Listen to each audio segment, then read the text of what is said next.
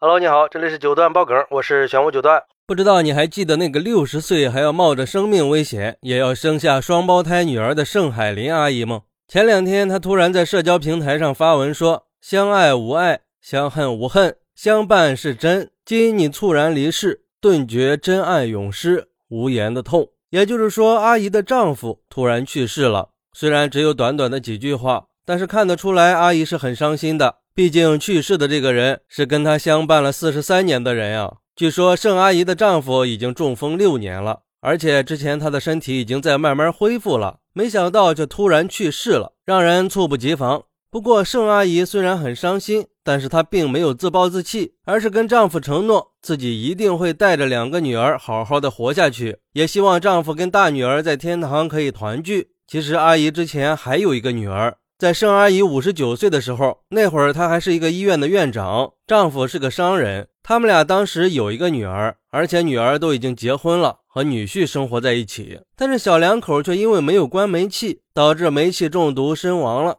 失去女儿和女婿的盛阿姨当时也是情绪崩溃的，她甚至觉得自己已经没有活下去的意义了。可是后来她想通了，她想跟丈夫再生一个孩子。可是六十岁的老太太生孩子，那几乎是不可能的呀。经历了很多困难以后，她决定走试管婴儿这条路，而且当时做这个决定的时候，还遭到了很多人的质疑。两个孩子生下来以后倒是很健康，但是很不幸，丈夫却在二零一六年突然中风了，行动越来越不方便，整个家就得靠她一个人了。为了给女儿更好的生活，盛阿姨利用自己以前在医院当院长积累的知识，到处给别人讲课，短短的八年时间就积累了上千万的财富。看得出来，盛阿姨真的是很坚强的。毕竟已经七十二岁了，什么大风大浪都经历过了。而且作为医生，她也明白生老病死是自然规律，没有任何人可以改变。现在丈夫离开了，她还有两个十二岁的女儿要养，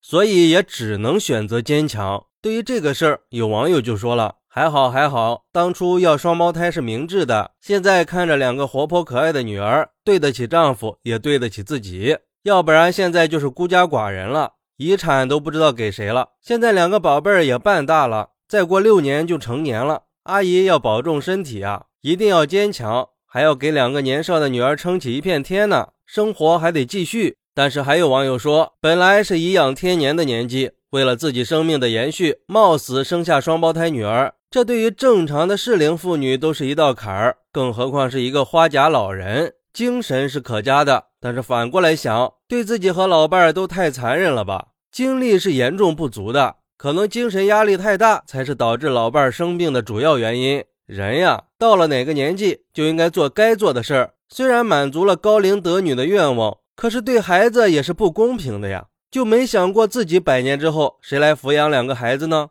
就算是你留够了遗产，孩子没有成年，缺失父母的爱，谁给呀？只能说是同情吧。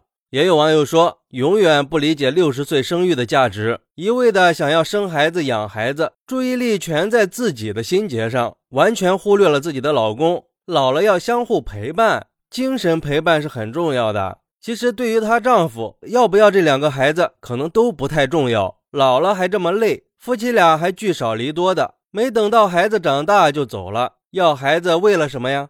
如果不要孩子，就他们夫妻俩相互陪伴，说不定还活得好好的呢。不过还是希望阿姨可以坚强再坚强，祝你们娘仨好好的活下去。其实这样的事儿在现实里也不是少数了。比如说小天赐的父母，就是年纪很大的时候生下的他，当时也是有很多的争议。虽然父母也希望自己可以多活几年陪孩子，但是这个事儿谁能保证呢？就像盛阿姨一样。虽然经济负担可以解决，但是作为老人，难免会精力不足呀。